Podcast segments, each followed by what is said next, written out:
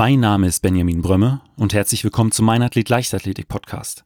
Bevor es mit der neuesten Folge losgeht, gibt es noch ein paar Infos rund um den Podcast. Zum einen ging gestern das 400-Meter-Rennen zwischen dem Fußball-Weltmeister Mats Hummels und der 400-Meter-Sprinterin Alisa Schmidt online. Ich habe das Ganze für ihren YouTube-Kanal gefilmt und packe den Link dazu in die Show Notes.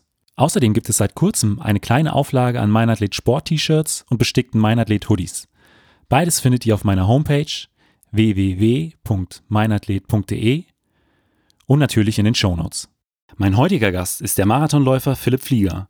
Der 14-fache deutsche Meister spricht über seinen Trainingsalltag bei der Trainerlegende Renato Canova, bei dem Intervalleinheiten auch mal einen Umfang von 18 Kilometern haben können.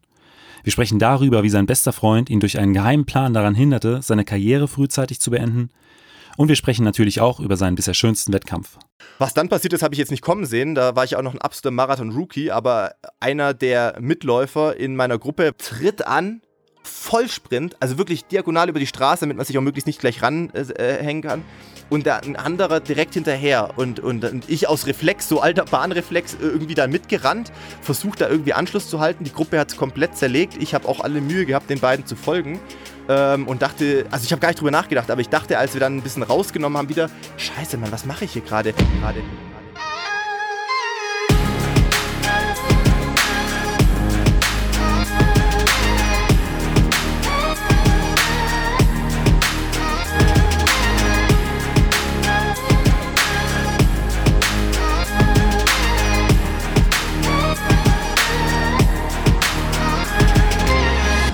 Mein Athlet, der Leichtathletik-Podcast aus Frankfurt am Main. Herzlich willkommen, Philipp. Ja, hi, ich freue mich heute bei dir im Podcast zu Gast zu sein. Ja, wir hatten äh, ursprünglich ja geplant, uns schon im Oktober 2019 zu treffen. Das hat dann leider nicht geklappt, weil ich damals äh, ja einfach krank war und äh, dir da nicht zumuten wollte, dass du äh, jemand mit einer verschnupften Nase mitten in der, deiner Saison gegenüber sitzt. Ähm, heute zeichnen wir das Ganze tatsächlich äh, über die Entfernung auf. Und ich denke aber, dass äh, das im Interview keinen kein Abbruch machen wird. Nein, ich bin auch äh, happy, dass es jetzt überhaupt äh, mal geklappt hat. Äh, du hast es schon angedeutet, es hat ein paar Anläufe gebraucht. Wir haben es, glaube ich, auch vor dem Oktober tatsächlich ja probiert, ähm, mal irgendwie hinzubekommen. Und natürlich ist es ja dann auch immer äh, auch recht schön, wenn man an einem Tisch sitzt und äh, das quasi gemeinsam vor Ort irgendwo aufnehmen kann. Das war dann aber letztes Jahr bei mir auch ein bisschen tricky mit dem Buch im Vorfeld und dann, genau, du hast es angesprochen, bist du leider krank geworden. Das war dann bei mir, mm, ja, kurz vor oder nach dem Marathon, ja, muss nach dem Marathon dann eigentlich ja. gewesen sein, aber genau, ist ja dann auch immer nicht so optimal und äh, ja, dann war ich eigentlich wiederum das ganze Frühjahr unterwegs in Trainingslager und bis dann Corona kam und das hat dann sowieso relativ vieles mal auf den Kopf gestellt allgemein, aber ja, schön, dass wir es jetzt ähm, auf die Entfernung hinbekommen. Und äh, ja, ich bin im Trainingslager gerade äh, in Italien in der Höhe ähm, und äh, ja, sind uns heute quasi aus der Entfernung zugeschaltet. Ich habe äh, für die Recherche für die Sendung festgestellt, dass du als kleines Kind mal ähm, auf, auf, dem Fußballplatz standest, Fußball gespielt hast. Wie äh, kam das dann, dass du äh, ja irgendwann zur Leichtathletik gewechselt bist?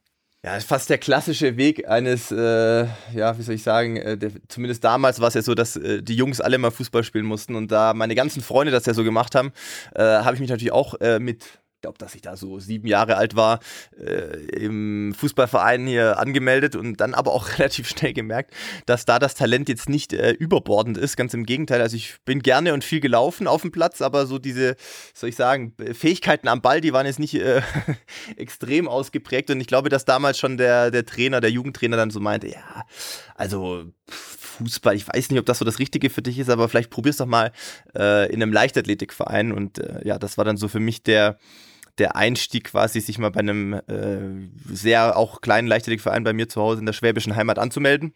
Und das hat mir auf jeden Fall äh, von Anfang an auch sehr viel Spaß gemacht. Also da hatte der Trainer schon ein Auge dafür, dass da auf jeden Fall ein läuferisches Talent vorhanden ist.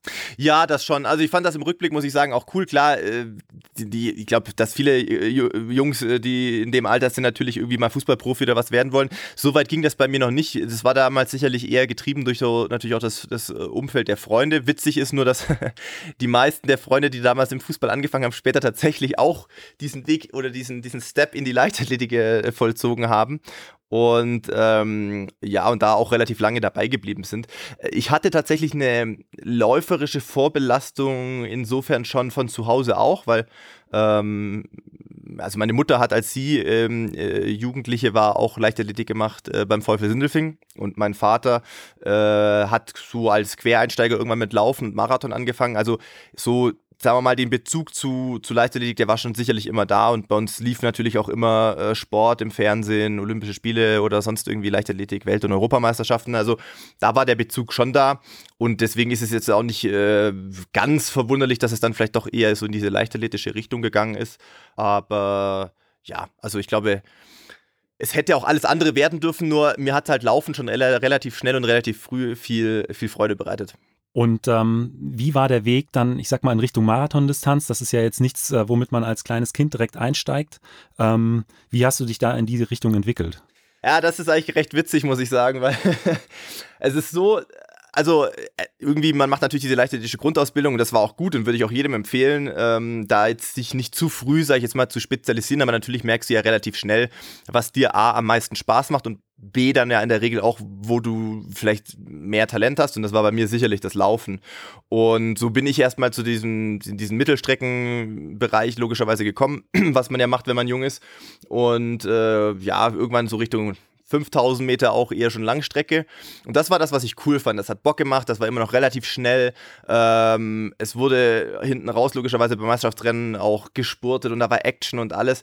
Und wenn ich mit Anfang 20, sagen wir mal so, oder 19, Anfang 20, wenn es eines gab, wo ich mir sicher war, was ich niemals machen werde, weil man natürlich in dem Alter auch so ein bisschen ja, so Sturm- und Drangzeit, man ist vielleicht auch ein bisschen überheblich, keine Ahnung, da hat man immer gesagt, ja, komm, ganz ehrlich, also Marathon ist auch echt nur für die Leute, die zu langsam sind für den richtig coolen Scheiß, ne, also so irgendwie so für 5000, wo geballert wird und so, wo es abgeht, wo du halt schon eine 240 auf 1000 noch ungefähr rennst und sowas, ähm, Ironie des Schicksals, acht Jahre später oder neun Jahre später war es dann von da ausgehen, stehe ich an der Startlinie des Olympischen Marathons in Rio, ähm, weil genau dieses Schicksal mich ereilen sollte sozusagen, dass ich dann doch halt mit ähm, ja, Mitte 20 und Ende des Bachelorstudiums gemerkt habe, ich muss jetzt mal doch größere, auch Entscheidungen, Lebensentscheidungen vielleicht treffen, vielleicht doch entweder ernsthafter mal studieren und den Master mit vollem Fokus machen oder vielleicht äh, zu sagen, hey, ich riskiere vier Jahre, ähm, ich gebe mir vier Jahre, versuche mich irgendwie durchzuschlagen und gebe mir diese vier Jahre, um diesen sportlichen Kindheitstraum zu verwirklichen.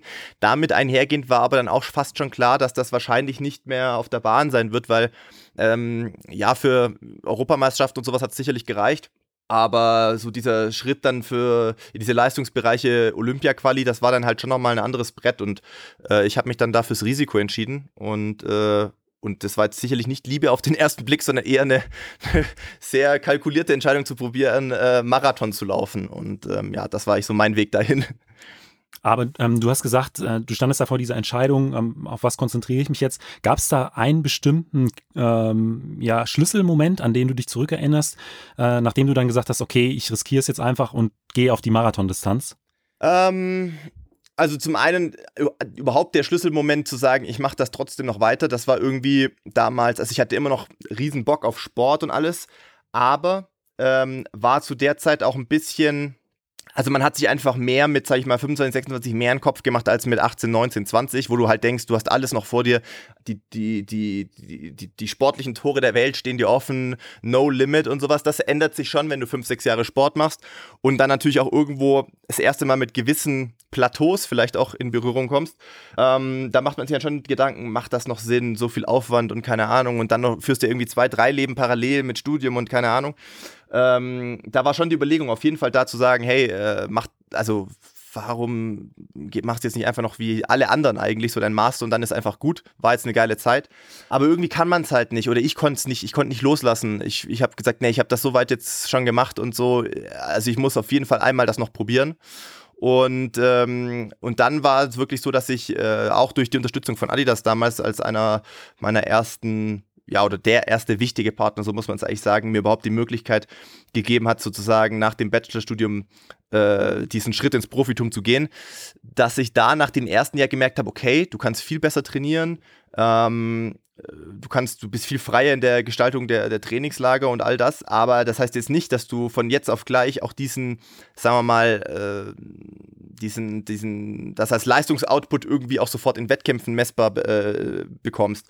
Und da war dann schon die Überlegung zu sagen, hey, puh, okay, Marathon, hm, und auch da, leider, muss man auch sagen, äh, rückblickend, äh, auch vielleicht ein bisschen überheblich an, äh, zu, an, die, an das Thema rangegangen, weil ich dachte halt auch, ja gut, du trainierst einfach ein bisschen mehr, machst mehr Kilometer, ja, wie schlimm kann das sein? Und bin ja beim ersten Versuch auch richtig auf die Fresse gefallen, damals 2014 in Frankfurt, äh, weil man, ich glaube, da in der Vorbereitung und auch im Rennen schon ziemlich das falsch gemacht hat, was man falsch machen kann, auch halt sich mit Wettkampfverpflegung und sowas nicht so richtig auseinandergesetzt, weil das ja auf der Bahn einfach kein, kein Thema ist.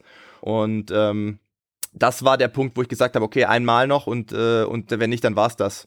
Und, äh, und witzigerweise war das dann ein Jahr später Berlin 2015, was so für mich, glaube ich, also viele denken, dass die Olympischen Spiele das geilste sportliche Erlebnis sind und keine Frage, Olympische Spiele unvergesslich, ähm, war für mich, hat mir auch, glaube ich, eine gewisse Last äh, irgendwie abgenommen, die man sich selber auferlegt hat über so lange Zeit. Äh, Werde ich nie vergessen, war Hammer, äh, Riesen-Highlight, aber das krasseste sportliche Erlebnis war vor allem nach dem Debakel beim Debüt in Frankfurt, war das erste Mal einen Marathon zu finishen und damals ja dann auch mit einer Zeit, die mich äh, nach Rio dann gebracht hat, das war in Berlin, diese 2 Stunden 12,50, die äh, immer noch meine Bestzeit sind und das hat mich halt also ich glaube, so müssen sich Drogen anfühlen, auf gut Deutsch gesagt. Ich weiß es nicht, ich habe keine Erfahrung mit Drogen, aber diese, diese Ziellinie zu überschreiten, das war so ein Endorphin-Overflow. Wirklich, du hast gedacht, du schwebst, du hast jeden Schmerz vergessen, den du noch davor gefühlt hast. Ähm, und das war so ein ganz tief in einem drin, ein unfassbares Gefühl der Zufriedenheit und Genugtuung. Da hast du jetzt im Prinzip schon eine Frage oder zwei Fragen von mir vorweggenommen. Äh, ganz zum Schluss kommt immer die Frage nach dem äh, schönsten und dem schwierigsten Wettkampf. Mhm. Äh, mhm. ich glaube, äh, die Fragen hast du schon ein Stück weit beantwortet. Wir kommen trotzdem nachher nochmal ja, gerne. Ähm, darauf, darauf zurück, aber das äh, klingt schon unglaublich, unglaublich spannend. Ähm, ich habe äh, in meiner Sendung auch immer relativ viele Fragen rund um das Training. Da ist die erste meistens, bei wem trainierst du denn heute? Und trainierst du in einer Gruppe oder trainierst du für dich alleine? Also ich habe ganz lange, äh, das wissen wahrscheinlich äh, auch der ein oder andere Zuhörer, könnte ich mir vorstellen von dir oder Zuhörerinnen wissen das vielleicht, dass ich ganz lange in Regensburg trainiert habe. Ähm, also ich war bin wirklich relativ konstant, was meine Wahl der Trainer und auch äh, Vereine angeht. Also ich bin beim VfL Sindelfing groß geworden, war ich zehn Jahre, äh, bin dann nach dem Abitur nach Regensburg gegangen ähm, und habe da dann auch vom Studium den Schritt ins Profitum geschafft bei Kurt Ring in, äh, bei der LG Telefinanz Regensburg. Das waren zwölf Jahre und habe tatsächlich im letzten Jahr dann nochmal eine Veränderung vorgenommen, weil ich einfach das Gefühl hatte, nach dieser langen Zeit, dass ich nochmal, ja, einfach auch was anderes nochmal ausprobieren möchte, vielleicht auch nochmal neue Impulse gesucht habe. Die letzten zwei, drei Jahre liefen okay, aber es, kam, es, es, ging jetzt nicht mehr so weiter. Und dann hast du ja als Sportler einfach nur die Wahl, entweder das, dich damit zu arrangieren und zu sagen, hey, okay, vielleicht war es das jetzt einfach, oder natürlich auch zu sagen, man versucht einfach nochmal neue Reize zu setzen. Und ich war am Anfang ein bisschen ratlos, weil ich nicht genau wusste, wo oder wie oder überhaupt.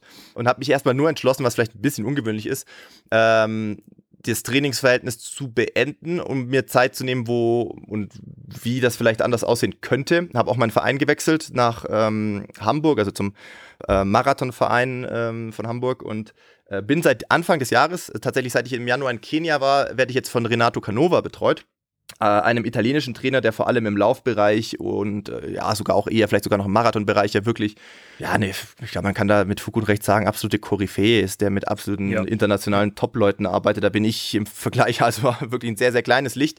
Aber der war, äh, ja, der war, ein, wir haben uns in Kenia kennengelernt und der war super offen und super interessiert. Und ich glaube, dass bei ihm nicht nur die Auswahl der Athleten danach geht, wer jetzt vielleicht das Potenzial hat, mal, was weiß ich, Weltrekord zu laufen oder so, sondern ich glaube, es hängt immer ein bisschen davon ab, was er noch an vielleicht ungenutztem Potenzial sieht und er hat mir seine Hilfe da angeboten. Deswegen habe ich seit Anfang des Jahres jetzt äh, mit Renato eben einen neuen Coach und ähm, bin deshalb zum Beispiel aktuell ja auch in Sestriere. Das ist nicht sehr weit weg von, äh, ja, wo er herkommt und ähm, äh, trainieren eben hier jetzt vor Ort mit ihm zusammen. Ich habe so gesehen zu Hause in Regensburg, wo ich immer noch wohne, klassischerweise betrachtet keine Trainingsgruppe, sondern trainiere tatsächlich jetzt sehr viel alleine. Äh, und wir machen das über Fernbetreuung, also sprich, wir telefonieren natürlich, wir tauschen uns über WhatsApp und E-Mail natürlich aus ähm, und sehen uns sonst in den Trainingslagern.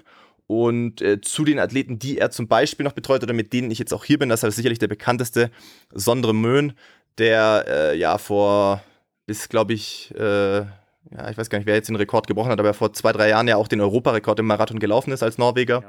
Und äh, ja, mit dem trainiere ich jetzt äh, zum einen in Kenia viel, aber jetzt auch hier vor Ort.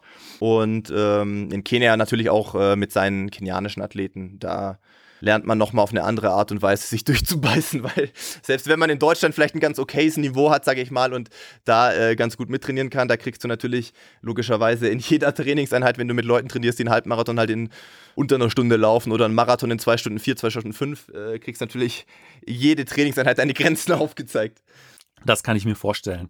Ähm, wie viele Trainings, äh, Trainingslager machst du im Jahr? Hast du da einen, einen genauen Überblick? Also wie viele Wochen pro Jahr bist du tatsächlich in Kenia oder jetzt auch in Italien? Ja, das hat sich auch ziemlich stark jetzt verändert, eben genau durch diesen Wechsel. Also Höhe habe ich schon ähm, seit 2005 angefangen, ähm, also Höhentrainingslager einzubauen. Das habe ich davor gar nicht gemacht, also relativ spät eigentlich erst. Äh, und da angefangen wirklich mit, sagen wir mal, eher so mittlerer Höhe, Potchefstroom ist so 1400 Meter, St. Moritz ist 17, 1800 ja, genau. Meter. Das ist jetzt noch nicht so wild, aber wahrscheinlich zum Reinkommen und erste Erfahrungen machen äh, tatsächlich ganz gut, weil Kenia 2400 äh, oder jetzt hier Sestriere, äh, so Ortskern ist knapp über 2000, aber du kannst hier, wenn wir Läufe machen, ähm, auch deutlich drüber laufen. Also gibt es hier so eine Runde, da machst du 200 Höhenmeter, dann läufst du halt hier auf so einem Hügelkamm in der Nähe auf 2200 Meter Höhe. Äh, das ist schon eine ganz andere Geschichte und sehr, sehr hart. Und ähm, Verglichen dazu ist halt früher, haben wir oft im Winter, der Klassiker halt irgendwie Klimatrainingslager gemacht, da bist du halt im Januar nach äh, Monte Gordo oder sowas äh, für zwei Wochen mal. Ähm, das hat sich jetzt dadurch schon sehr verändert, weil Höhe macht halt ähm, durch die, die Anpassungsphase eigentlich erst Sinn, wenn du wirklich immer drei, vier Wochen unterwegs bist, damit du, damit sich das halt rentiert, auch wenn du nach Kenia fliegst. Du fliegst jetzt nicht für zwei Wochen nach Kenia, da ist der, der ganze Aufwand einfach zu, zu hoch. Ähm, insofern war das oder ist das jetzt aktuell mein drittes Trainingslager äh, erst, aber äh, Kenia im Januar waren knapp vier Wochen. Ich glaube, im Februar, März waren es auch knapp vier Wochen und jetzt ist auch knapp vier Wochen. Also die sind halt einfach dadurch äh, wesentlich länger. Und ich glaube, in diesem Jahr ist es ja sowieso eine ganz andere Situation mit den Trainingslagern gewesen. Das stimmt. Als jetzt in den Jahren zuvor. Das hat äh, wahrscheinlich auch noch so ein Stück weit mit reingespielt. Ja, ja, ja, absolut. Ähm, hast, hast du Überblick, was so dein durchschnittliches Trainingspensum in der Woche ist? Also wie viele Einheiten machst du denn so im Schnitt? Klar, es gibt da verschiedene äh, Phasen äh, in, der, in der Vorbereitung ähm, äh, innerhalb des Jahres, aber so, so roundabout. Genau, das hängt bei mir natürlich auch ein bisschen von der Phase ab. Man, man muss da schon sagen, oder zumindest bei mir ist es so, ähm, es ist schon nochmal ein deutlicher Unterschied, ob ich jetzt wirklich in der direkten Vorbereitung auf einen Marathon bin oder ob ich, sag mal, in so einer Zwischentrainingsphase bin. Wir laufen jetzt nicht nur Marathons, sondern, ähm, sagen wir mal, klar, in einer Marathon-Trainingsphase orientiert man sich pro Woche schon an 200 Kilometern. Das heißt, äh, da wird eigentlich fast jeder Tag gedoppelt. Außer du hast jetzt wirklich einen Long Run. Äh, klar, wenn ich jetzt irgendwie 40 Kilometer Long Run, ha Run habe, dann gehe ich jetzt am Nachmittag nicht nochmal auslaufen oder so. Aber da sind wir schon wirklich bei, ja, 10 Einheiten ist eigentlich schon zu wenig, sage ich jetzt mal. Das bist du schon eher so bei 11 bis 13 Laufeinheiten. Und Krafttraining meistens äh, ein bis zwei die Woche. Das ist bei uns natürlich, spielt das nicht so ganz die große Rolle. Da geht es dann eher darum, dass man so ein bisschen äh, Verletzungsprophylaxe betreibt und natürlich, okay, man macht vielleicht so die Basic-Übungen mal mit einer Langhantel noch, also Kniebeugen, ähm, Kreuzheben, sowas halt. Aber jetzt natürlich mit moderatem Gewicht. Man muss ja immer sehen, du bist ja nie frisch äh, wenn du in so eine Krafttrainingseinheit gehst, sondern äh, ja. schon immer schon angeschossen, sage ich jetzt mal.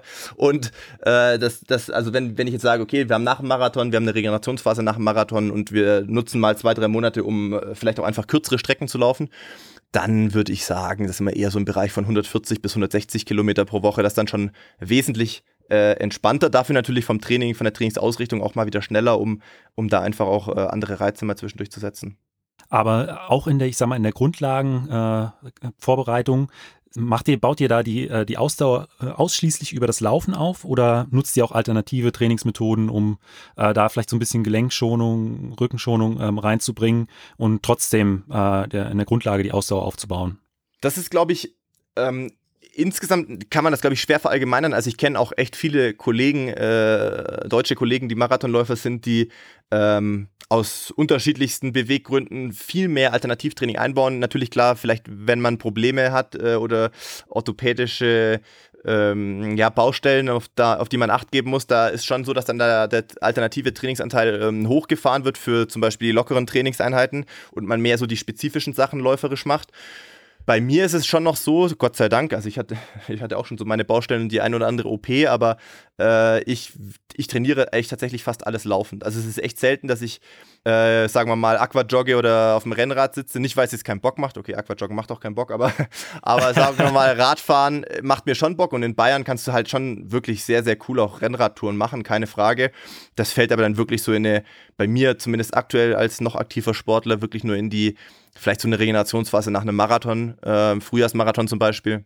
Ansonsten ist bei mir der Fokus schon sehr stark auf Laufen ausgelegt, was tatsächlich auch ein bisschen natürlich Renatos Philosophie ist. Man muss ja sehen, wenn er halt mit äh, afrikanischen Athleten arbeitet, oder bei Sondre sehe ich es ja genauso, ähm, also in Kenia, da ist Alternativtraining praktisch ein Begriff, den, den hat noch keiner gehört. Also ähm, da wird tatsächlich ähm, einfach gelaufen. Es ist natürlich die spezifischste Trainingsform für uns und ähm, wenn man das machen kann, weil man eben das auch aushält und gesund ist, würde ich es ehrlich gesagt den Leuten auch ähm, zumindest auf dem Profibereich empfehlen.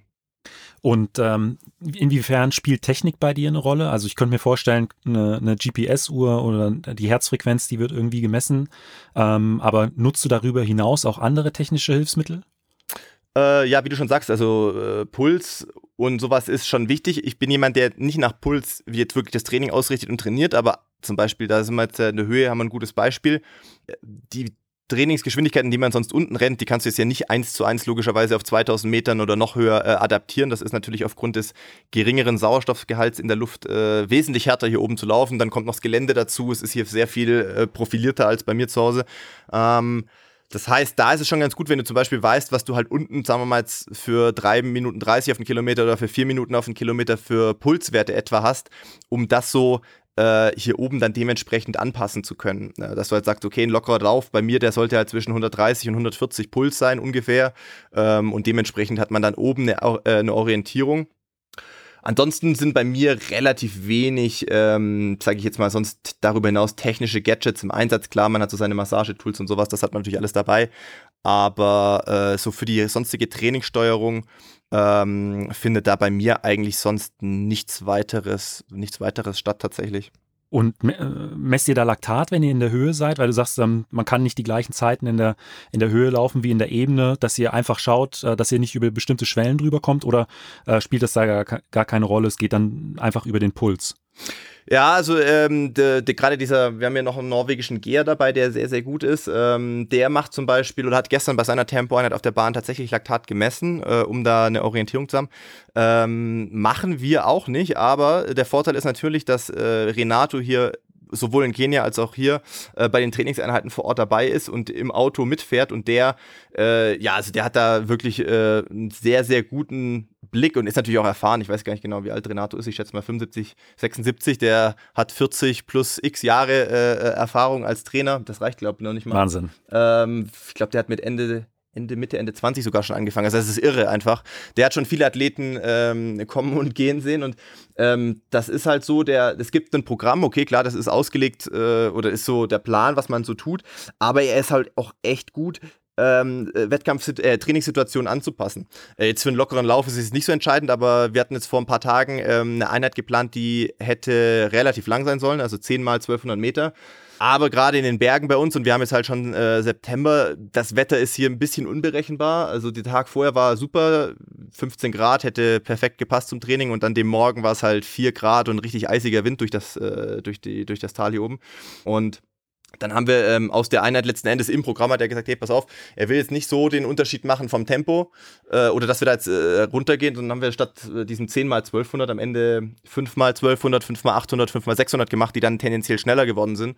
Und ähm, das ist natürlich schon ein Riesenvorteil. Also wenn man dann so jemand Erfahrenes wirklich bei den Kerneinheiten auch dabei hat. Gestern haben wir eine lange Einheit gemacht äh, mit längeren Tempoabschnitten in einem in so einem Nebental hier auf Dirt Roads äh, und auch nicht, also war ziemlich profiliert, äh, wo ich jetzt auch keine, kein Gefühl hatte, wie das da so laufen wird.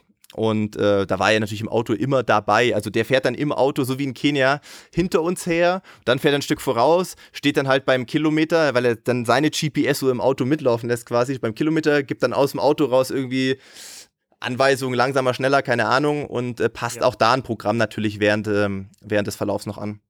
Was ich mir auch vorstellen könnte, wenn jemand äh, ja im Prinzip ein halbes Jahrhundert äh, Trainingserfahrung tra oder Erfahrung als Trainer hat, ähm, der wird äh, ein dementsprechendes Auge haben und was weiß ich, wenn ein schnellerer, eine schnellere Einheit dann nicht mehr ganz so flüssig aussieht und äh, dann könnte ich mir auch vorstellen, dass er da so ein bisschen äh, nachsteuert, dass man, was weiß ich, vielleicht mal einen Lauf weniger macht oder wenn es zu locker wirkt, äh, einen Lauf mehr.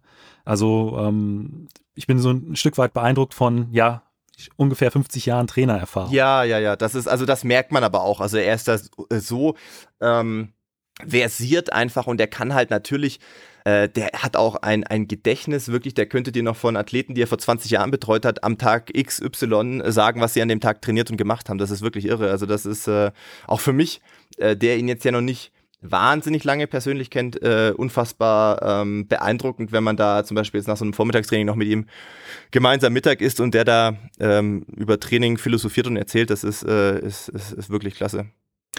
Ähm, wie sieht es denn bei dir ähm, rund um das Thema Regeneration aus? Du hast gesagt, in den äh, äh Spitzenwochen um die 200 Kilometer, ähm, da ist eine, eine vernünftige Regeneration ja das A und O. Ja, ähm, ich glaube, was äh, als, als äh, gerade als Marathonläufer häufig unterschätzt wird oder wo ich zumindest sage, das ist meine Erfahrung, die mir äh, wirklich geholfen hat, äh, gewisse Trainings, äh, gewisses Trainingspensum oder auch gewisse ähm, Einheiten besser zu verkraften, ist tatsächlich das Thema Proteinzufuhr. Ist jetzt im Ausdauersport eigentlich, glaube ich, eher unterrepräsentiert, sage ich jetzt mal das Thema. Äh, kommt ja sonst eher so aus dem Kraftsportbereich, vielleicht aus dem Sprintbereich, aber man darf ja auch nicht vergessen, wenn wir 200 Kilometer laufen, das hinterlässt ja auch bei uns Spuren, gerade wenn da noch viel Höhenmeter dabei sind, hochlaufen, runterlaufen. Äh, das ist auf jeden Fall schon Stress für die, für die Muskulatur. Und ähm, ich glaube, ich kenne wirklich wenig Läufer, die Gefahr laufen, zu wenig Kohlenhydrate zu sich zu nehmen. Also ich meine, natürlich haben wir einen hohen Grundumsatz, das ist klar, und natürlich müssen wir den auch bedienen oder dem nachkommen, um leistungsfähig zu bleiben. Äh, aber dass man zu wenig Kohlenhydrate zu sich nimmt, das, das, da, da kenne ich keinen. Was eher so ein bisschen häufig das Problem, glaube ich, ist, ähm, dass man ein bisschen vernachlässigt, ähm, das Thema ja, Proteinzufuhr zu optimieren, weil ich habe so das Gefühl, seitdem ich wirklich darauf achte, bei drei Mahlzeiten am Tag äh, bewusst Proteinquellen einzubauen, das kann ja alles Mögliche sein, äh, von, vom Magerquark über Eier, Fisch, Käse, whatever. Äh, und teilweise nach Trainingseinheiten, so wie gestern, nach so einer langen Tempoeinheit, habe ich halt einen Proteinshake dabei ähm, für direkt danach, weil mir das wirklich hilft, dass diese, diese, diese, ja, Mikro- Schädigungen der Muskulatur äh, schneller zu verarbeiten. Und wenn du halt deinem Körper logischerweise keinen Eiweiß gibst, dann ist es halt schwer, Muskulatur zu reparieren.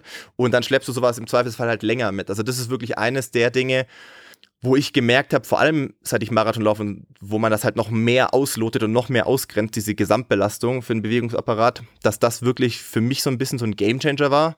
Also ich will das jetzt auch nicht überstilisieren, ne? Also es ist nicht so, ich trinke den Eiweißshake und denke mir danach, wow geil, gleich nochmal. Aber äh, es hilft auf jeden Fall für den nächsten Tag gewaltig, meiner Meinung nach. Und ähm, dazu ist natürlich auch für mich, trotz aller Gadgets und Tools und Hyper, Hypervolt und was weiß ich, was man heute alles hat, um sich selber zu massieren und Blackroll und allen Kram, das ist ja heute schon, äh, das gehört einfach dazu. Aber also es, es setzt in meinen Augen trotzdem nicht die die Arbeit mit, ne, mit einem guten Therapeuten, egal ob Chiropraktiker, Physio, was auch immer, ähm, diese Leute haben nicht umsonst diesen äh, Beruf ergriffen und sind da äh, auch gut darin. Ähm, die können natürlich so diese ganzen oder auch teilweise komplexeren Zusammenhänge im Körper und wie da was zusammenhängt, äh, sicherlich nochmal ein bisschen besser durch, durchblicken. Und ähm, da haben wir tatsächlich hier auch jetzt vor Ort einen sehr, sehr guten italienischen Physio, den, ähm, den Sondre schon kannte und das ist für mich auch in einer intensiven Trainingsphase, äh, ist das zweimal die Woche mindestens Pflicht. Aber arbeitest du auch mit einer Ernährungsberaterin oder mit einem Ernährungsberater zusammen? Äh, oder äh, ähm, planst du das alles für dich selbst? Ja, doch, also indirekt schon. Äh, ich bin äh, schon lange auch bei, bei Ultrasports oder beziehungsweise werde von Ultrasports Unterstützung gesponsert und da ist ja der Kopf und wissenschaftliche Leiter dahinter der Dr. Wolfgang Pfeil und ähm, klar, mit dem äh, stehe ich natürlich schon im Austausch, beziehungsweise ähm, erfahre dann natürlich auch immer die neuesten Hints und Tricks und keine Ahnung, äh, wie man vielleicht manche Sachen noch mal ein bisschen optimieren kann. Ist aber jetzt nicht so, dass man jetzt wirklich, äh, das ist nämlich beim Marathonläufer jetzt, glaube ich, eher selten der Fall, dass man da jetzt wirklich versuchen muss, irgendeine Art von Gewicht zu optimieren. Äh, man darf da nur als, als Anhaltspunkt für die Leute, ich sag mal, wenn man jetzt full, Fulltime trainiert und, und Marathonvorbereitung, also dann komme ich locker auf 4.000 bis 5.000 verbrauchte Kilokalorien am Tag. Da ist es ab einem gewissen Zeitpunkt einer Vorbereitung. Klingt nach einem Luxusproblem, ist aber auch anstrengend. ist es eher so, dass man wirklich gucken muss, dass du genügend Energie reinbekommst. Und manchmal, gerade nach intensiven, harten Trainingseinheiten, kann es echt anstrengend sein zu essen, weil du eigentlich keinen Appetit so richtig hast, aber du weißt, du musst jetzt hier irgendwie so ein bisschen, ich vergleiche das gerne, bei der Tour de France kennt man die Bilder ja teilweise. Äh, du musst das dir jetzt hier reinschaufeln, weil äh, heute Nachmittag geht's weiter und morgen geht's weiter und äh, es hilft jetzt nicht. Du musst irgendwie versuchen, diese Speicher aufzufüllen. Ähm, ansonsten habe ich jetzt keinen detaillierten Ernährungsplan. Und das Problem ist auch bei uns, klar, ich verstehe es, man ist ja heute über Social Media auch viel enger im Austausch mit, mit Fans und Followern, die, die einem ja auch was schreiben und in der Regel schreibe ich da auch zurück, wenn ich die Zeit dafür habe. Aber ich glaube, dass da teilweise immer noch so ein bisschen ein falsches Bild in den Köpfen ist. Natürlich sehen die uns ja oft tatsächlich live, wenn wir in der Hochform sind, sprich an einer Startlinie eines Marathons stehen und das im Fernsehen übertragen wird. Und natürlich, klar, da sehen wir absolut verhungert aus, keine Frage. Der, die Schlussfolgerung vieler Leute ist aber dann zu denken, boah, krass, ey, die sind so dünn und so ausgezehrt und so niedriges Körperfett und keine Ahnung. Ähm, die müssen ja voll die krasse Diät bestimmt immer haben und so und das ist ja voll stressig und so.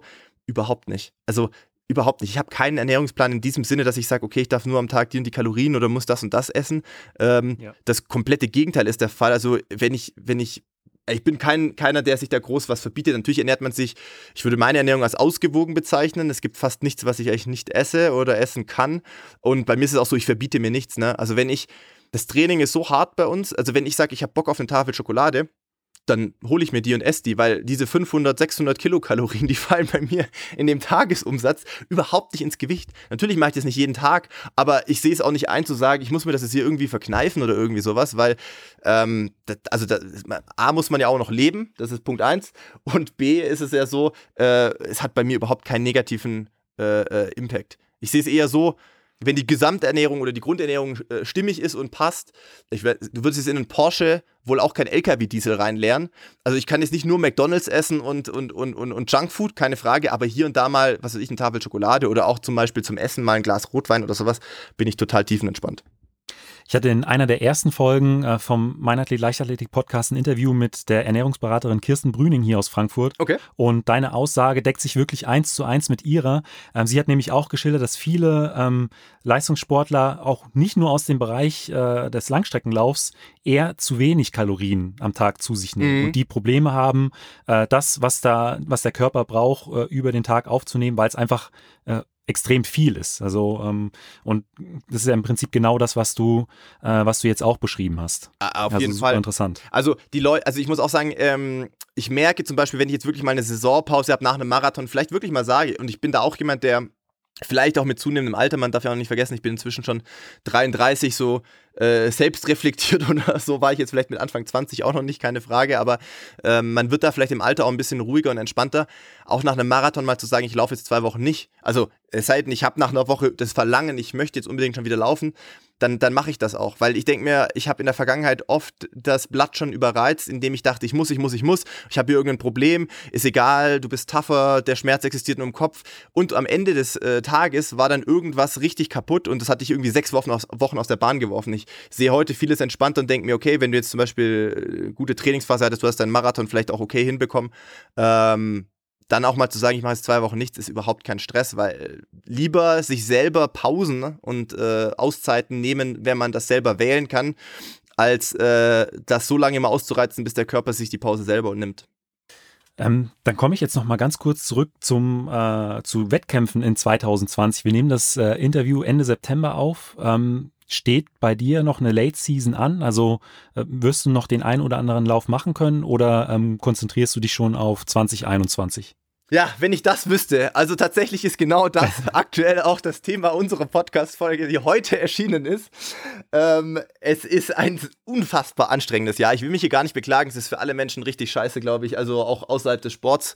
Ähm, aber auch im Sport, muss ich sagen, ist das schon, sind das Herausforderungen, mit denen man so in der Form noch nicht konfrontiert war, auch was diese mentalen Aspekte anbelangt, weil du sonst natürlich irgendwie gewohnt bist, einen Plan zu entwickeln auf ein bestimmtes Ziel hin und natürlich ist es nicht immer so, dass dieser Plan aufgeht. Natürlich muss man den teilweise umplanen, aber die Ziele bleiben die, gleiche, äh, die gleichen.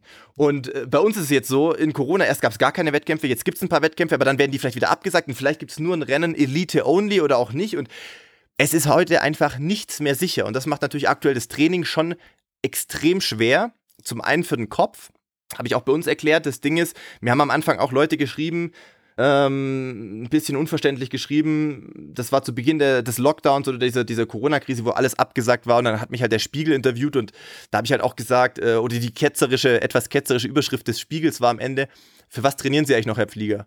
Und, und ich habe halt darauf geantwortet quasi, äh, dass ich halt gesagt habe, ich trainiere aktuell gerade gar nicht. Also ich habe wirklich vier Wochen, nachdem ich aus Kenia zurückkam und alles abgesagt war, auch Olympische Spiele abgesagt waren, ähm, habe ich wirklich mal vier Wochen fast nichts gemacht, weil ich auch keinen Sinn mehr gesehen habe, sich da jetzt so wegzuknechten. Und dann haben natürlich Leute darauf reagiert und meinten, oh, ist schon traurig, wenn man Sport nur für Fame und für Geld und keine Ahnung was macht.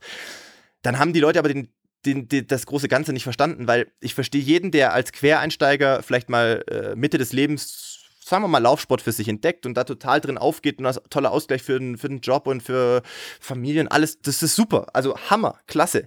Nur die Art und Weise, wie derjenige Sport kennengelernt hat und ich, das ist so unterschiedlich, wie es nur sein kann. Weil ich habe das ja angefangen, seit, seit ich klein bin.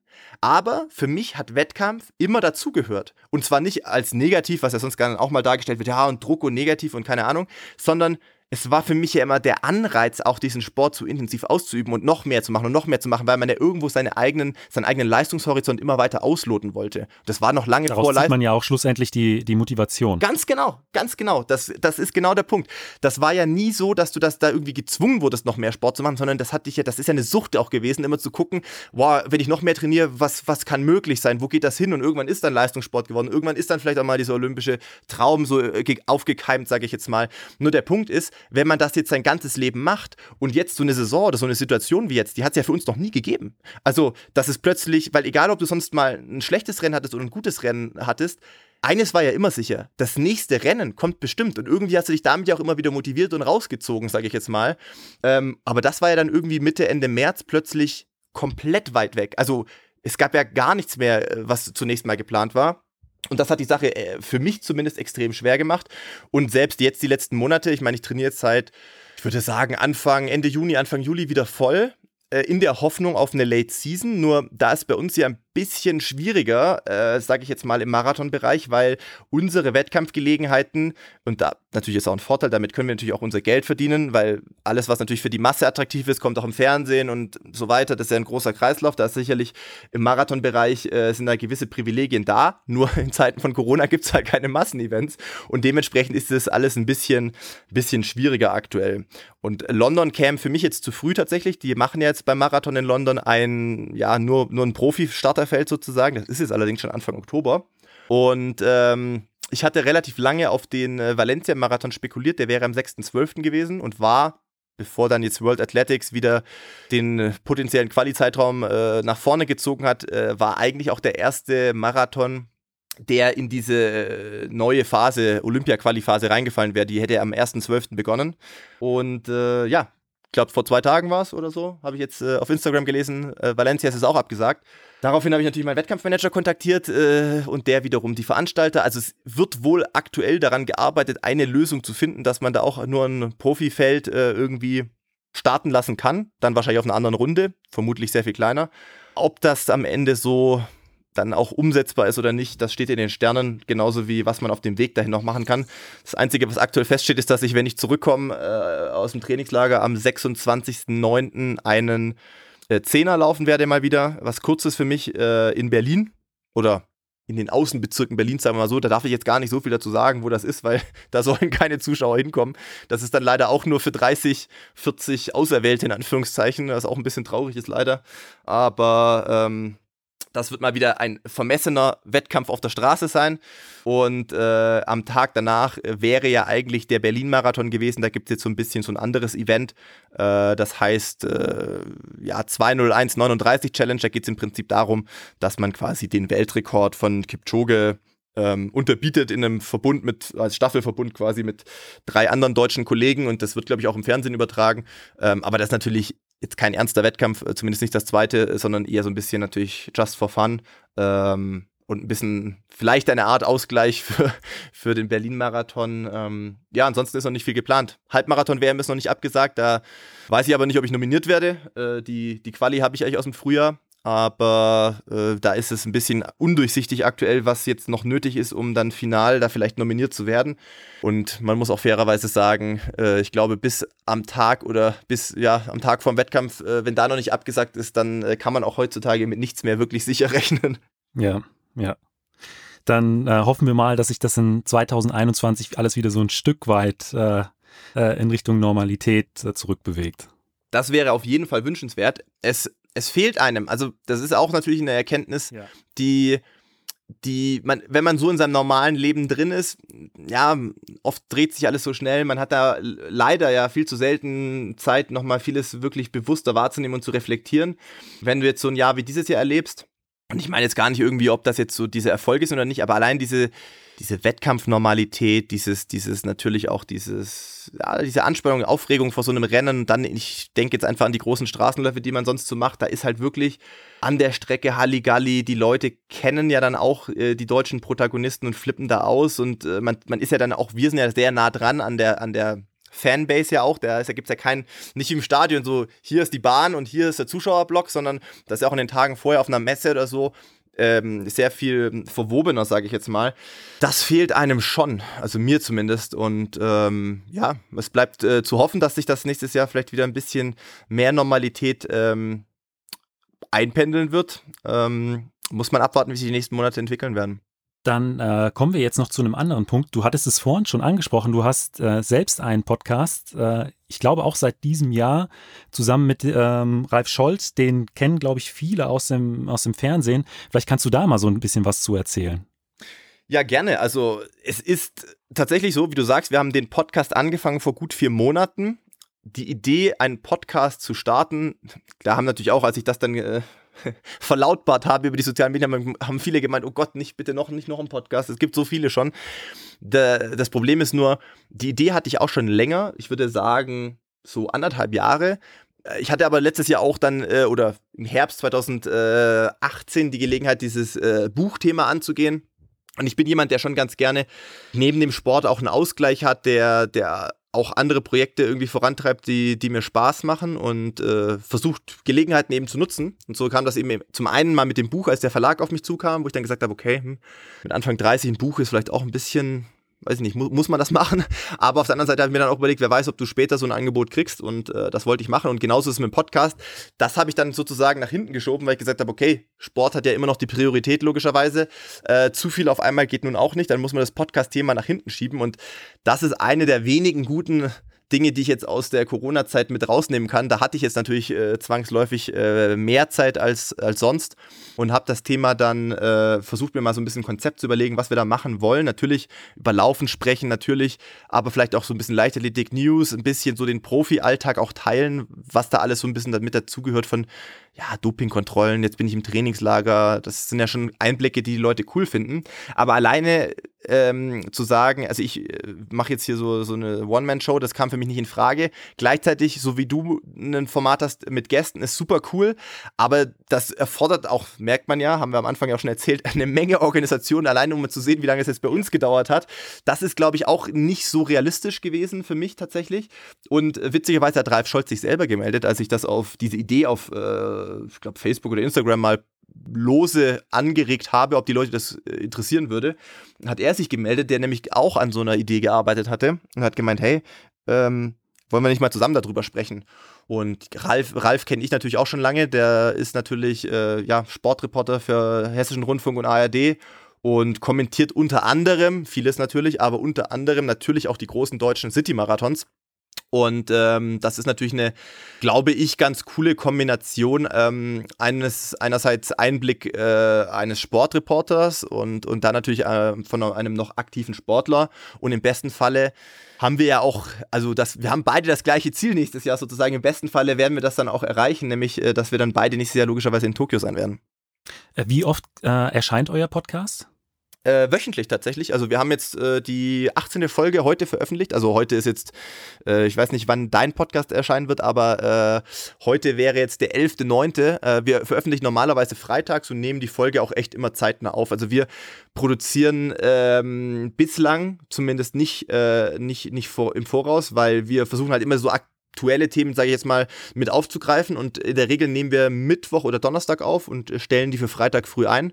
Und ähm, genau, das äh, hat bisher ganz gut funktioniert, äh, weil ein Vorteil des Podcasts, das sieht man ja auch, wie wir unseren Podcast heute aufnehmen, äh, wir müssen nicht zwangsläufig, ist es natürlich schöner, wir müssen aber nicht zwangsläufig im gleichen Raum sein, was glaube ich bei unser beider Leben auch echt schwer wäre, das zu vereinbaren. Ralf wohnt in Köln, ich in Regensburg.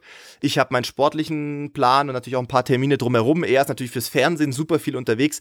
Das wäre, glaube ich, echt schwierig, ähm, das sonst immer zu timen. Und äh, ja, man muss leider sagen, wir haben aktuell noch, noch keine einzige Folge bislang im gleichen Raum aufnehmen können. Aber ihr kennt euch ja so aus dem echten Leben, weil tatsächlich ein äh, Podcast, den ich schon sehr, sehr lange höre, der ist auch mit zwei Gesprächspartnern und die haben sich die ersten drei Jahre tatsächlich nie persönlich getroffen. Ach. Also äh, das ist kannten krass. sich äh, auch nur aus, äh, aus anderen Podcasts. Die hatten schon eigene und haben mal so über das Internet geschrieben und haben sich wirklich erst nach drei Jahren das erste Mal persönlich getroffen. Der Podcast funktioniert, äh, hat auch trotzdem funktioniert. Also das ist äh, tatsächlich nicht immer zwingend, dass man äh, sich persönlich trifft. Ähm, auf welchen Kanälen kann man denn äh, euren Podcast? Ähm, Bestzeit heißt er, äh, hatten wir glaube ich noch nicht erwähnt. Ähm, auf welchen Kanälen kann man sich den anhören?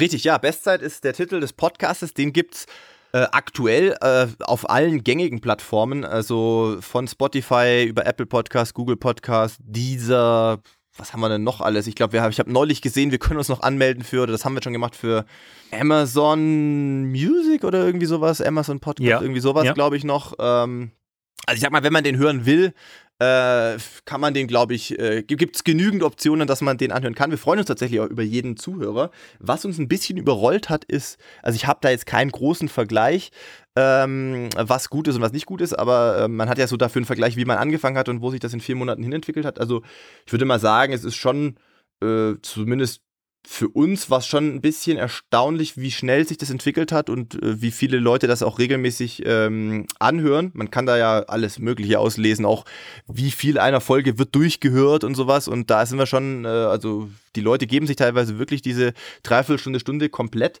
Äh, also der, die überwiegende Mehrheit, ich würde sagen 90, 95 Prozent. Ähm, und das ist für uns schon ein bisschen überraschend gewesen. Äh, Freut uns natürlich riesig, aber wir hatten am Anfang auch gedacht, wir machen mehr so eine halbe Stunde, Dreiviertelstunde. Das ist ja dann wohl auch ausreichend, weil wir wollten jetzt die Leute auch nicht äh, da irgendwie mit, mit Podcast-Längen überfordern. Was allerdings dann passiert ist, ist, dass die Leute uns geschrieben haben, oh, könnt ihr bitte, ihr könnt doch bitte noch länger machen, weil ich höre euch immer, wenn wir lange laufen am Wochenende beim Long Run und ich laufe am Wochenende zweieinhalb Stunden oder irgendwelche solche Nachrichten krieg, haben wir bekommen und dann könnt ihr nicht wenigstens so machen, dass ich eine Hälfte mit euch verbringen kann sozusagen. Deswegen haben wir versucht, uns in die Richtung eine Stunde zu entwickeln. Sollte es immer die ein oder andere Long, äh, Long Run Folge geben. Ja, aber für zweieinhalb Stunden, da brauchst du auch eine Menge Themen auf jeden Fall. ja. Ich werde äh, eu- euren Podcast selbstverständlich auch mit in die Shownotes packen. Ah, cool. Und ähm, ich ja, habe selbst natürlich auch schon reingehört und kann das Ganze nur empfehlen. Also hört mal rein, ähm, das lohnt sich auf jeden Fall. Dann ähm, komme ich jetzt schon tatsächlich zu den fünf Fragen, die ich jedem meiner Gäste stelle. Okay. Und da ist die erste, du bist am Anfang schon so ein bisschen drauf eingegangen, ähm, was bisher dein, dein schönster Wettkampf war. Auf jeden Fall Berlin-Marathon 2015. Einfach aufgrund der schwierigen Ausgangsbedingungen, sage ich jetzt mal, ähm, der letzten eineinhalb Jahre im Voraus, würde ich sagen. Profi geworden, realisiert, auf der Bahn wird es wahrscheinlich nicht reichen. Was komplett Neues probiert, damit richtig auf die Fresse gefallen. Frankfurt im Halbdelirium bei Kilometer 37 beenden müssen, muss man eigentlich sagen. Ähm, dann eigentlich damals die Schuhe schon an, an Nagel hängen wollen, dann überredet worden, nochmal ein Jahr zu probieren. Und äh, für mich auch den Deal oder den Pakt mit mir selber abgeschlossen, wenn Berlin nicht klappt, ist vorbei. Also an dem Tag noch werde ich also Wettkampfschuhe äh, in den Schrank stellen oder wahrscheinlich direkt im Hotel lassen. Und das hat natürlich für mich auch einen immensen Druck erzeugt, den ich mir selber gesetzt habe. Äh, ich glaube, in der Nacht vor dem Wettkampf habe ich keine zwei Stunden geschlafen. Und mir ist an der Startlinie, wenn die dann diesen Countdown runterzählen, bewusst geworden, dass das heute wahrscheinlich das letzte Rennen äh, meines Lebens sein könnte. was jetzt auch natürlich so diese Ungewissheit und Angst natürlich damit reinschwingt und dann kurioserweise ist das das Rennen deines Lebens geworden, was irgendwo auch dann dieser letzte Schritt war, diesen Kindheitstraum dann irgendwie möglich zu machen von Olympischen Spielen und ich glaube, dass das so ein, diese Gemengelage, die da so reingespielt hat, ähm, diesen Rennen, dieses Rennen so für mich so bedeutsam und so äh, ja unvergesslich gemacht hat. Also das war ja wirklich dann äh, so eine Alles- oder Nichts-Situation. Absolut, ja. Und dann muss man aber auch sagen, dadurch, dass es dann geklappt hat in Berlin und auch dann mit Rio, hat das auch mein komplettes Leben verändert. Also auch wie, was danach dann entstanden ist drumherum um den Sport, natürlich auch mit, mit Partnern. Ähm, klar, die finanzielle Situation hat sich auch radikal verändert, ähm, in dem Fall zum Positiven. Ähm, und, und hat einem eine komplett neue, einen Schritt in eine komplett neue Welt auch ermöglicht, ähm, für die ich unfassbar dankbar bin, immer noch. Und wenn du dir jetzt, äh, wenn du dich zurückerinnerst an dieses Rennen, gab es da äh, irgendeinen Punkt, an dem du dann wirklich gespürt hast, okay, das wird ein richtig geiles Ding? Ja, ich habe sehr früh gemerkt, dass ich richtig guten Rhythmus gefunden habe, habe mich sehr defensiv in meiner Gruppe äh, aufgehalten, um Kraft zu sparen. Das hat alles super, sich super leicht angefühlt, relativ lange. Und der Knackpunkt war, Üblicherweise steigen so die letzten Tempomacher zwischen Kilometer 30 und 35 aus.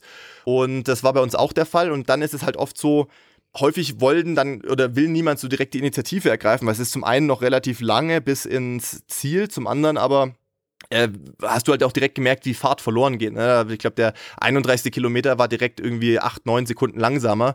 Und da war dann auch klar, wenn wir jetzt so weiterlaufen, dann werden wir alles, was wir uns jetzt in den ersten 30 Kilometer erarbeitet haben, äh, sehr schnell verpufft sein. Was dann passiert ist, habe ich jetzt nicht kommen sehen. Da war ich auch noch ein absoluter Marathon-Rookie, aber einer der Mitläufer in meiner Gruppe, was ich nicht wusste, ist, dass beides Belgier waren. Das kann ich aber später dann erklären kurz. Ähm, tritt an Vollsprint, also wirklich diagonal über die Straße, damit man sich auch möglichst nicht gleich ranhängen äh, kann. Und da ein anderer direkt hinterher. Und, und, und ich aus Reflex, so alter Bahnreflex, äh, irgendwie da mitgerannt, versucht da irgendwie Anschluss zu halten. Die Gruppe hat es komplett zerlegt. Ich habe auch alle Mühe gehabt, den beiden zu folgen. Ähm, und dachte, also ich habe gar nicht drüber nachgedacht, aber ich dachte, als wir dann ein bisschen rausgenommen haben, wieder, scheiße, Mann, was mache ich hier gerade? Äh, ich glaube, das war jetzt richtig dämlich irgendwie so, so, also Marathon versucht man halt so gleichmäßig wie möglich zu laufen. Und das hat aber dann auch nicht aufgehört. Also über die letzten zehn Kilometer haben die sich da behagt bis zum geht nicht mehr. Also es war eigentlich nur so ein Tempo-Wechsellauf, was halt noch ging und ich war auch dementsprechend Game Over und irgendwann kam aber natürlich auch so ein gewisser Trotz raus und man hat gemerkt, du tolerierst das ja offensichtlich gerade und bist in der Lage da irgendwie äh, Paroli zu bieten. Was ich im Ziel dann erst rausbekommen habe, ist, dass die beiden dachten, weil ein Belgier schon sehr schnell gelaufen ist und ein anderer, der eine viel bessere Bestzeit hat, äh, einen späteren Herbstmarathon laufen äh, würde, dass die beiden realisiert haben, der schnellere von den beiden wird nach Rio fahren. Und der andere geht halt leer aus praktisch. So war zumindest. Und du hingst dann quasi in diesem, in diesem Zweikampf mit. Und ich war der äh, Kollateralschaden zwischendrin sozusagen und dachte mir nur, was passiert hier? Auch hier interessante äh, Wendung des Schicksals. Äh, ich sollte am Ende mit beiden äh, in Rio an der Startlinie stehen, weil der Kollege, den man, ähm, bei dem man dachte, dass er äh, viel schneller noch laufen kann, war dazu nicht in der Lage und am Ende waren die beiden auch, das war glaube ich auch für beide das Rennen ihres Lebens, ähm, tatsächlich eben dann mit mir in Rio an der Startlinie und wir haben uns äh, logischerweise zehn Minuten vor der Startlinie getroffen und haben bei alle, also alle drei wirklich ein sehr breites Grinsen im Gesicht gehabt, weil ich glaube, das äh, Rennen äh, in Berlin werden wir alle drei nie vergessen. Äh, zum Sport gehören allerdings ja äh, nicht nur Höhen, sondern auch Tiefen. Was war denn dein bisher schwierigster Wettkampf?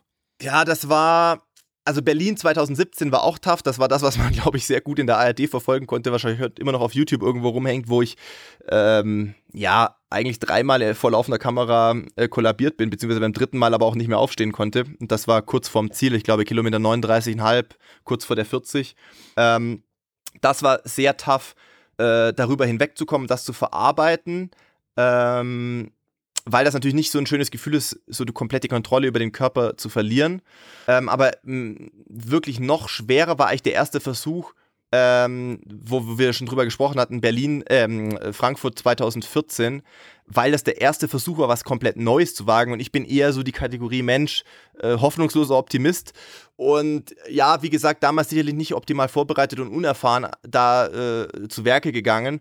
Aber es ist halt, wenn du gerade, wenn du versuchst, was komplett Neues zu probieren. Und für mich war ja dann damals schon klar, okay, Marathon wird wahrscheinlich der letzte Strohhalm sein, an den du, äh, den du, den du greifen kannst, um vielleicht irgendwie diesen, diesen Traum von Olympischen Spielen wahrmachen zu können.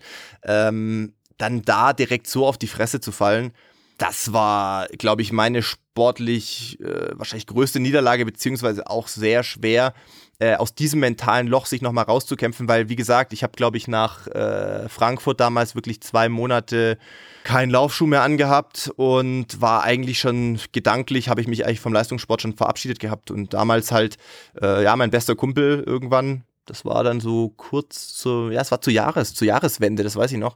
Der meinte irgendwie, kam einfach bei mir vorbei, äh, meinte so, der war auch damals äh, Felix Blinke, äh, der kam, äh, war auch in der Trainingsgruppe bei uns damals und, und hat halt gemeint, hey komm, lass uns eine Runde laufen.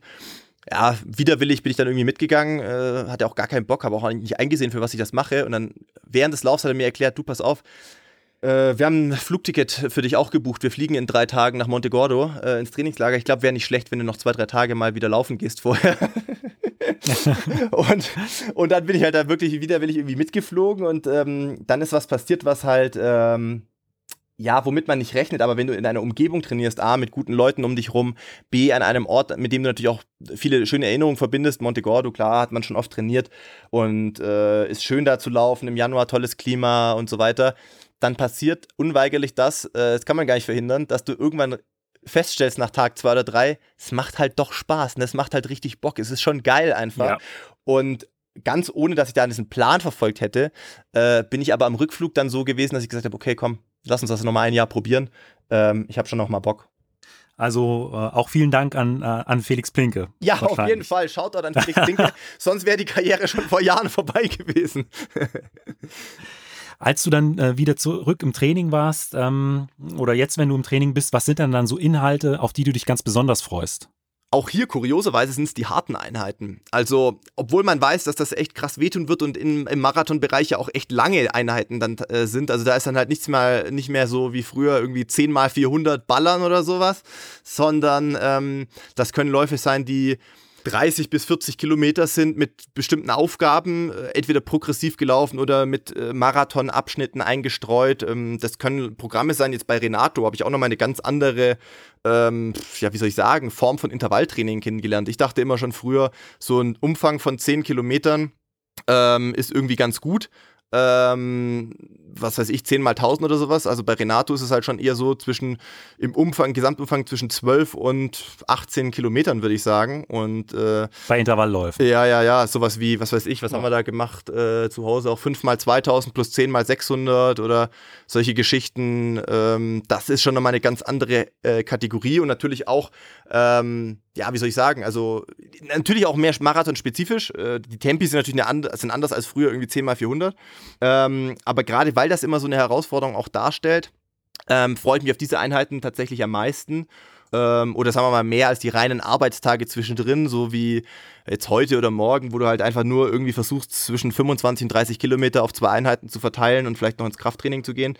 Das gehört natürlich auch dazu, aber die Einheiten, wo du dich wirklich forderst, das ist das, was, äh, was, was mich auch auf jeden Fall am meisten reizt. Und gibt es auch Einheiten, auf die du so überhaupt keine Lust hast, von denen du aber weißt, okay, die sind jetzt trotzdem wichtig für meine äh, sportliche Entwicklung?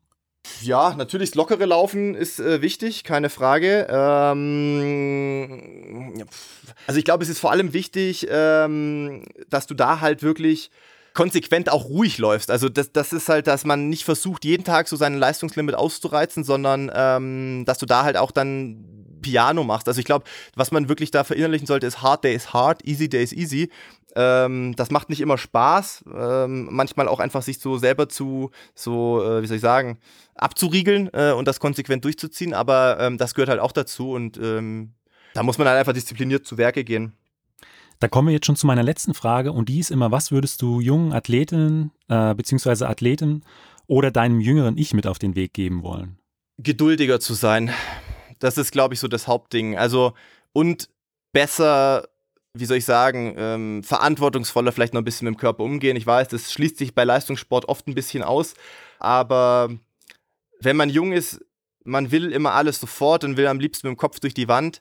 Und ähm, ich glaube, man sollte sich manchmal mehr Zeit nehmen und vielleicht manchmal ja, du, wenn ich heute überlege, was ich glaube an Verletzungen äh, hätte auch teilweise vermeiden können, indem man einfach ähm, versuch dir da was auszukurieren, weißt du, in der Entstehungsphase zu sagen, hey, okay, ich merke jetzt gerade ein bisschen die Achillessehne, ich mache jetzt einfach mal drei Tage Alternativtraining oder vielleicht auch mal gar nichts, äh, anstatt dass man das ausreizt bis zum letzten und dann äh, bist du irgendwie vielleicht für zwei Monate raus oder sowas, äh, nur weil man einfach stur ist und, und nicht vom, vom, vom Plan abweichen will. Das ist, glaube ich, einfach ähm, der Killer, der vielleicht auch viele tatsächlich Talente ähm, oder die Karrieren von, von, von hoffnungsvollen Talenten tatsächlich sehr verkürzt oder Leute teilweise dann auch dazu zwingt, früher aufhören zu müssen. Ähm, ich glaube, was wichtig ist, ist, es gibt kaum Athleten, die über Nacht so gut werden, wie sie dann vielleicht irgendwann mal sind, äh, sondern es gehört einfach nun mal auch Geduld und Fleiß und Disziplin dazu. Das sind so diese drei Eigenschaften. Wenn man die, glaube ich, ganz gut miteinander paart, dann kann vieles möglich sein aber es gibt halt eigentlich keine Shortcuts oder, oder Abkürzungen, äh, äh, irgendwo hinzukommen, sondern ähm, man muss da einfach äh, versuchen, einen langfristigen, wie soll ich sagen, Aufbau zu gewährleisten. Philipp, vielen Dank für dieses Interview. Ja, danke, hat mir Spaß gemacht. Vielen Dank dir. Falls euch die Folge gefallen hat, hinterlasst mir doch einfach eine Bewertung bei Spotify, iTunes oder eurem Podcatcher und abonniert den Podcast. Vielen Dank und bis zum nächsten Mal.